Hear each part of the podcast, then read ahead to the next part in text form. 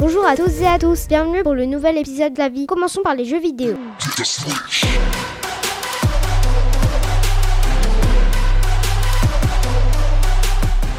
La suite d'Horizon Zero Dawn, exclusivité PlayStation sortie en 2017, ce jeu d'aventure en monde ouvert prend place dans un univers post-apocalyptique où les humains revenus à l'âge de pierre doivent faire face à de gigantesques créatures mécaniques. Ce deuxième opus mènera l'héroïne, la chasseuse Aloy, à la découverte de l'Ouest américain redevenu sauvage. Des graphismes à couper le souffle, une zone d'exploration plus grande, etc. Sony mise entre autres sur ce titre pour marquer des points. Avec sa PlayStation 5 dans le duel qui oppose à la Xbox de Microsoft. Passons au sport.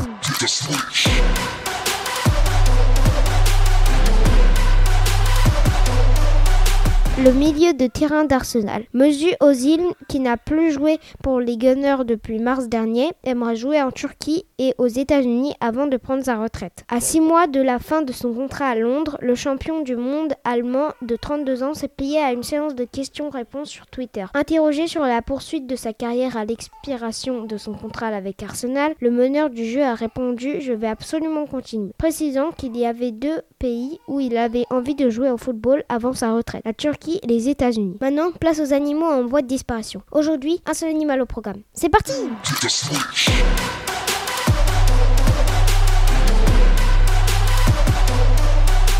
Aujourd'hui, on va parler du gorille africain, le gorille africain. Le gorille de montagne et plusieurs autres sous-espèces de gorilles africains sont très menacés par la braconnage, de la chasse et de la déforestation, ainsi constante croissance de la demande en téléphones portables et smartphones. En effet, la fabrication des puces pour téléphone nécessite l'utilisation du coltan, un minerai dont l'exploitation a de lourdes conséquences sur les habitats des gorilles. Il ne reste actuellement que 110 000 gorilles, dont seulement 700 de la population populations sont des gorilles de monde. Ainsi, le gorille africain est une espèce en voie d'extinction. Place à ma vie privée.